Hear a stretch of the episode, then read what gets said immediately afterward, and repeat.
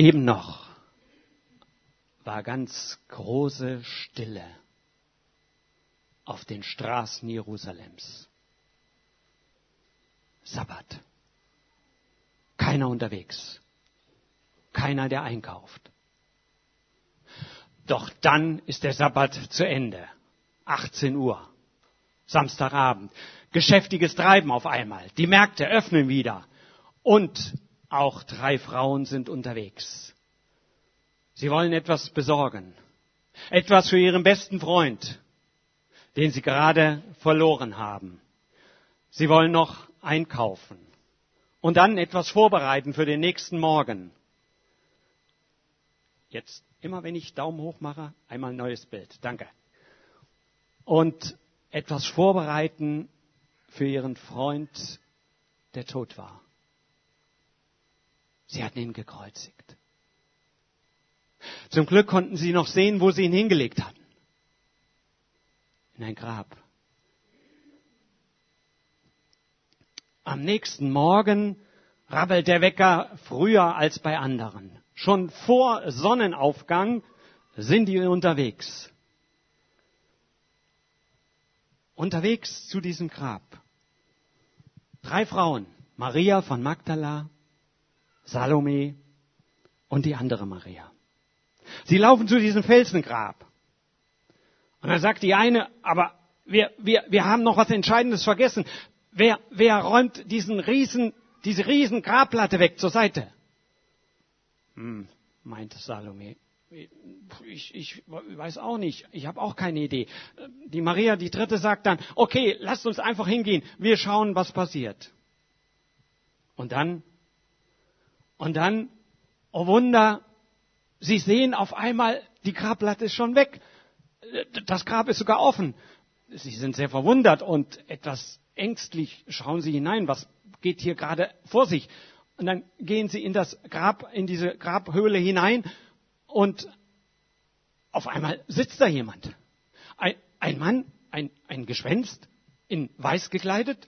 Was, was macht er hier? Und, und wo ist Jesus? Und dann spricht dieser Mann auch noch. Also scheint es doch kein Gespenst zu sein. Ihr sucht Jesus, sagt er. Jesus von Nazareth ist nicht hier. Er ist auferstanden, er lebt. Geht los nach Galiläa, dort wird er euch vorweggehen.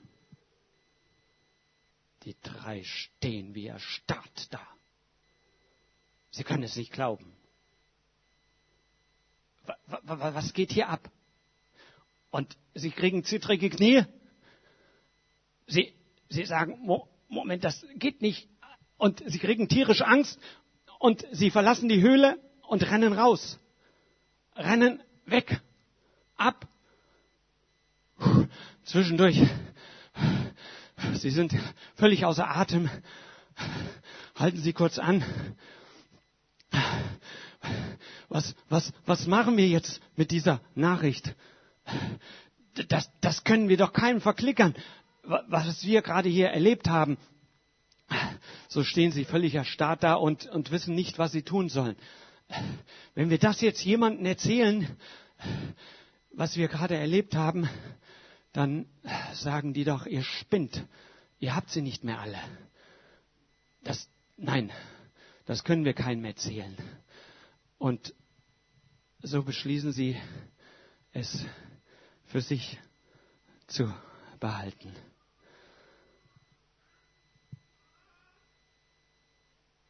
Maria Magdala kommt dann danach ins Blickfeld. Die drei haben sich getrennt. Maria Magdala ist alleine. Maria, was hatte sie für eine Geschichte? Man sieht es ihr in den Augen noch an. Und sie bilden nicht nur das ab, was sie in den letzten paar Tagen erlebt hat, sondern sie hatte eine wahre Geschichte mit diesem Jesus gehabt. Und wer die Filme von The Chosen kennt, der bekommt vielleicht so eine Idee, was da im Vorfeld alles vorgefallen ist. Die Bibel sagt, sie war von Dämonen besessen. Und in dem Film The Chosen, da wird etwas, ja, finde ich, relativ authentisch dargestellt, wie es hätte sein können in ihrem Leben. Da waren so viele Brüche. Der Vater, der so früh gestorben ist. Dann eine Vergewaltigung. Dann war sie mehr und mehr dem Alkohol verfallen. Dann haben Leute versucht, sie zu befreien, ihr diese Dämonen auszutreiben mit aller Gewalt, was nicht gelungen ist. Und dann, dann ist sie eines Tages diesem Jesus begegnet. Jesus, den sie eigentlich nicht kannte und der sie plötzlich mit Namen ansprach, Maria. Und so im Film, wie er dann nochmal sagt, Maria von Magdala. Sie ist erstarrt in diesem Moment, dass dieser fremde Mann ihren Namen kennt. Und sie will weglaufen, rennt weg. Sie weiß, es könnte etwas Entscheidendes in ihrem Leben jetzt passieren. So geht sie raus aus der Kneipe, wo sie sich gerade volllaufen lassen wollte. Jesus folgt ihr. Und dann zitiert Jesus Jesaja 43. Und es ist genau der Vers, den Maria von Magdala ihrem Vater früher, als er noch lebte, auswendig aufgesagt hat. Siehe, ich habe dich gerufen, fürchte dich nicht. Du bist mein. Ich habe dich erlöst. Ich habe dich bei deinem Namen gerufen. Du bist mein. Maria ist erstarrt in diesem Moment, immer noch in dieser Filmszene. Sie geht zu Knie, auf die Knie und sie wird durch eine übernatürliche Heilung befreit von diesen bösen Dämonen. Wie viel hatte diese Maria Jesus zu verdanken? Jesus hatte sie frei gemacht für ein neues Leben, ohne Alkohol. Sie konnte wieder für andere Menschen da sein. Sie konnte wieder schlafen. Die Albträume waren weg. Ihr ging es gut. Sie konnte wieder leben. Und umso größer war die Trauer, als dieser Freund nun plötzlich weg sein sollte. Tot, gekreuzigt. Wie ein Verbrecher hatte man ihn behandelt, obwohl er alles andere war. Am Donnerstag, ich weiß nicht, ob das einige von euch gesehen haben, da war auf RTL eine Sendung, Die Passion hieß sie. Ich habe sie mir angesehen. Eine Sendung, sie wurde angekündigt, die größte Geschichte der aller Zeiten. Thomas Gottschalk als Moderator, allen bekannt von Wetten das, hatte sie auch so immer wieder angekündigt im Vorfeld. Gespielt wurde die Szene, die Leidensgeschichte von Jesus von verschiedenen Unter äh, Schauspielern, die relativ bekannt sind. Dazu einige moderne Popsongs. Manche haben sich aufgeregt über das Ganze. Aber in dieser ganzen Geschichte wurde immer wieder ein Kreuz eingeblendet und das blenden wir auch mal ein. Eine Prozession. Ein Kreuz, was mitten durch die Stadt von Essen getragen wurde. Und dann wurde immer wieder zu diesem Kreuz geschaltet, zu den Trägern, und sie wurden interviewt, wurden gefragt, was bedeutet dir das Kreuz? Was bedeutet dir Jesus? Was bedeutet dir der Glaube? Und interessant, es kamen interessante, spannende Geschichten zum Vorschein. Wie dieser Jesus übernatürlich in ihrem Leben gewirkt hat. Eine junge Frau, eine Studentin, die mitten im Studium während der Corona-Zeit depressiv wurde. Und sie sagte, ich brauchte nicht nur die Hilfe vom Psychologen, sondern ich habe durch den Glauben neuen Halt bekommen. Durch Jesus. Er hat mir Hoffnung gemacht. Eine andere Frau erzählte von ihrem Mann, der todkrank war und die Ärzte gaben nicht wenige Tage nur noch für sein Leben und wie Jesus diesen Mann übernatürlich geheilt hat. Zeugnisse. Zeugnisse vom lebendigen Jesus. Werden sie geglaubt? Die Reaktion auf diese Sendung zeigt, von vielen Hörern werden sie nicht geglaubt. Genauso wie in dieser Geschichte. Viele haben nicht geglaubt. Die drei Frauen haben es nicht glauben können, was dieser Mann ihnen sagt.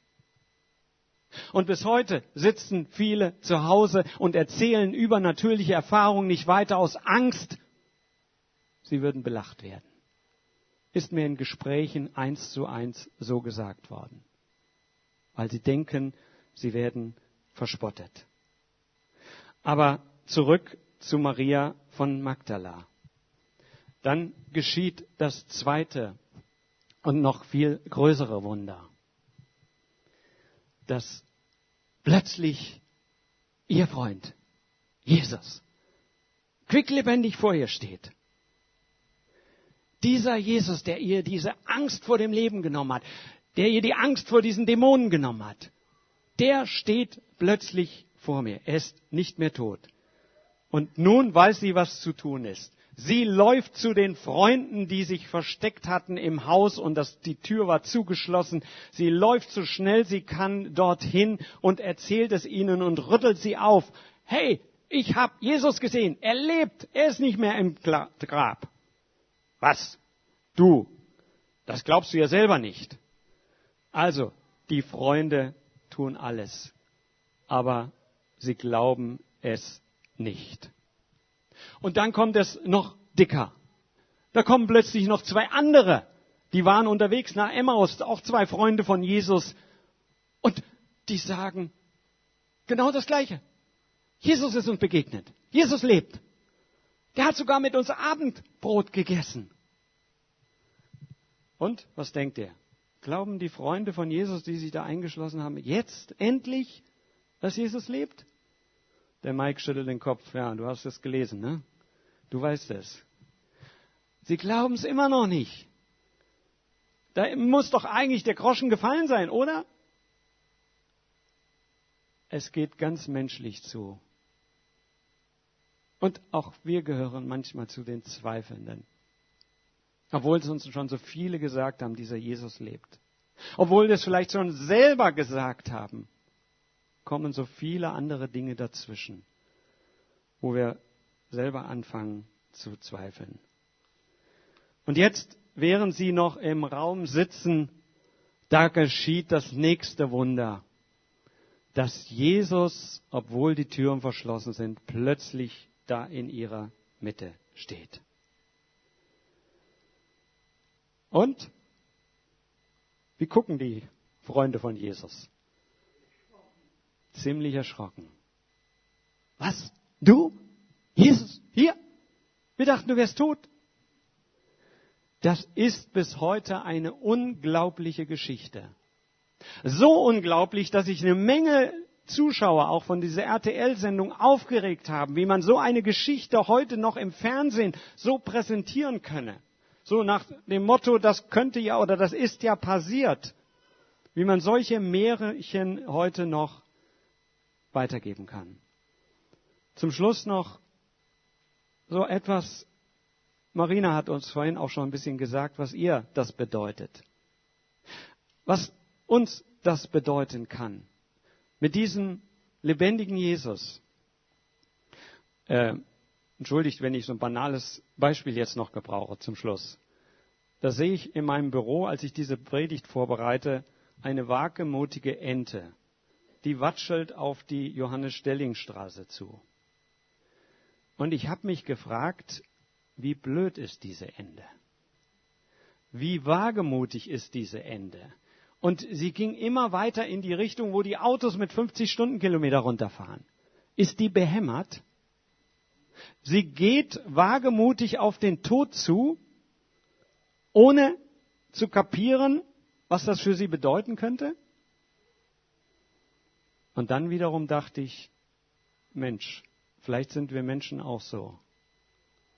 Viele Menschen gehen wagemutig auf den Tod zu. Jeder weiß, dass er einmal sterben muss. Aber wie viele Menschen machen sich keine Gedanken darüber, was kommt danach. So nach dem Motto, ich lebe das Leben, egal ob die Autos kommen oder nicht.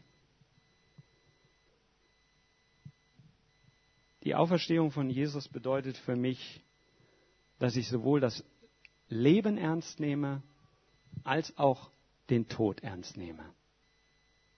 Ich brauche keine Angst mehr vor dem Tod zu haben. Die Macht des Todes ist ein für alle Male besiegt. Und ich muss das Leben auch nicht so auskosten, als gäbe es keinen danach mehr. Denn wenn, wenn nach dem Tod nichts mehr kommt, dann muss ich jetzt das Leben in vollen Zügen genießen. Da muss ich alles reinpacken, was jetzt zu genießen ist. Zugleich kann ich den Tod als etwas ernst nehmen, das zum menschlichen Leben dazugehört. Ich brauche ihn nicht verdrängen. Kann aber mutig auch bekennen dabei, Tod, wo ist dein Stachel? So heißt es einmal in der Bibel. Hölle, wo ist dein Sieg? Tod, wo ist dein Stachel?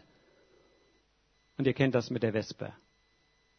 Wenn die ihren Stachel gesetzt hat, dann muss sie in der Regel sterben. Der Tod hat seinen Stachel gesetzt und er muss sterben. Er muss zugrunde gehen. Oder ein Mann, der seine Frau gerade verloren hat, hat einmal gesagt, er hat sehr getrauert, er hat aber diese Frau sehr geliebt und zugleich sagt er, der Tod hat keine Hände. Er kann meine Frau nicht festhalten auf Dauer. Deshalb ist ein Ostern ein Fest. Ein Fest des Lebens, ein Fest des Sieges über den Tod. Und deshalb bekennen wir mutig, auch jetzt heute Morgen, nochmal mit diesem alten Osterbrauch. Der Herr ist auferstanden. Und diese Botschaft ist es wert, weiterzugeben. Auch dann, wenn wir wie in dieser Geschichte manchmal ungläubige Hörer vor uns haben.